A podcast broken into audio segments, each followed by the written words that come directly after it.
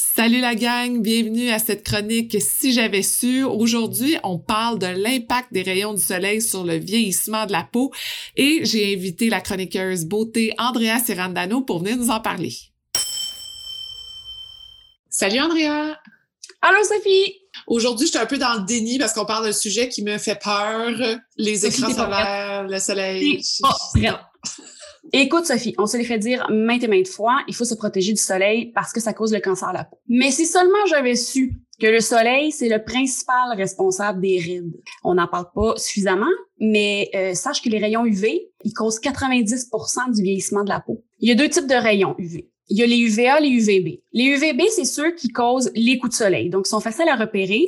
Euh, quand il y a du soleil, euh, il y a des UVB. Sauf que les UVB, ils représentent seulement 5% des rayons UV qui touchent la surface de la Terre.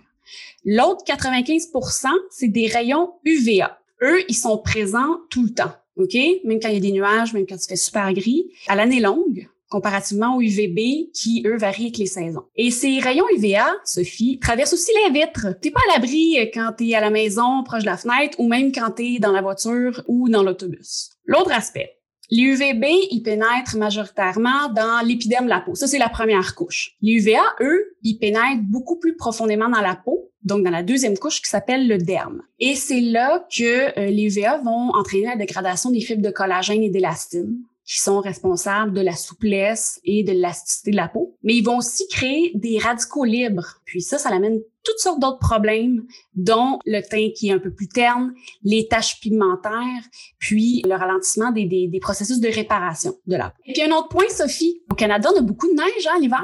L'indice de réfraction de la neige, des rayons UV, c'est de 80 Fait qu'en plus, quand il fait froid, puis qu'on est dehors, puis qu'on n'a pas de lunettes de soleil ou qu'on n'a pas mis de crème solaire, on est exposé aux rayons UVA et on est en train de vieillir, Sophie, vieillir notre peau. Donc, qu'est-ce qu'on fait à partir de là? Ben, ça va pas te surprendre si je te dis qu'il faut utiliser une protection solaire. Donc, quelles sont les recommandations de Santé Canada pour se protéger des rayons UV?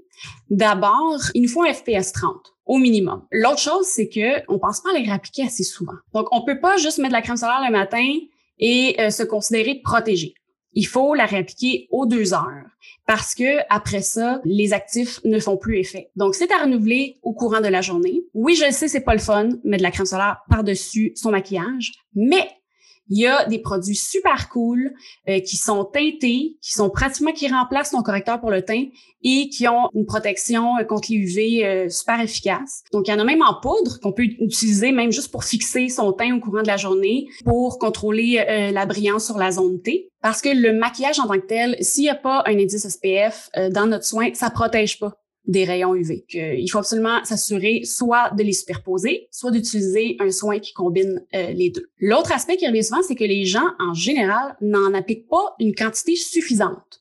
Donc, pour le visage, euh, ça, ça comprend le début du cou, les oreilles, toute la naissance des cheveux. Il faut mettre une cuillerée à thé, ce qui équivaut à peu près 5 euh, ml dépendamment de nos mesures de prédilection. Si on veut joindre l'utile à l'agréable, moi je conseille un chapeau, peut-être même des gants, un chapeau à grand rebord qui s'assure que euh, tout notre visage jusqu'au euh, menton et le cou aussi euh, est à l'abri la majorité de la journée du soleil. L'autre chose qui est super importante, c'est que faut protéger les lèvres. On n'y pense pas parce que, mon Dieu, ce serait tellement désagréable de se mettre de la crème solaire sur les lèvres, mais la peau des lèvres, elle est très mince et ça, ben, ça fait juste aggraver en fait l'effet des rayons de soleil euh, sur les lèvres. Donc, on peut opter pour euh, simplement un baume à lèvres transparent ou sinon il y a des baumes teintés, même des rouges à lèvres maintenant euh, qui ont une protection solaire, qui sont super pratiques, qui sont super cute aussi. Ben merci beaucoup Andrea pour toutes les informations parce que je dois avouer que moi j'ai toujours trouvé ça difficile d'appliquer la crème solaire tout au long de l'année à tous les jours parce que j'avais l'impression de jamais trouver la bonne formule pour ma peau. Ah non, maintenant avec les honnêtement avec les produits sur le marché, avec les soins sur le marché là, il y a aucune raison que tu ailles une boule disco en te gardant à l'abri des rayons UV. Pour te rejoindre, on va sur ton Instagram.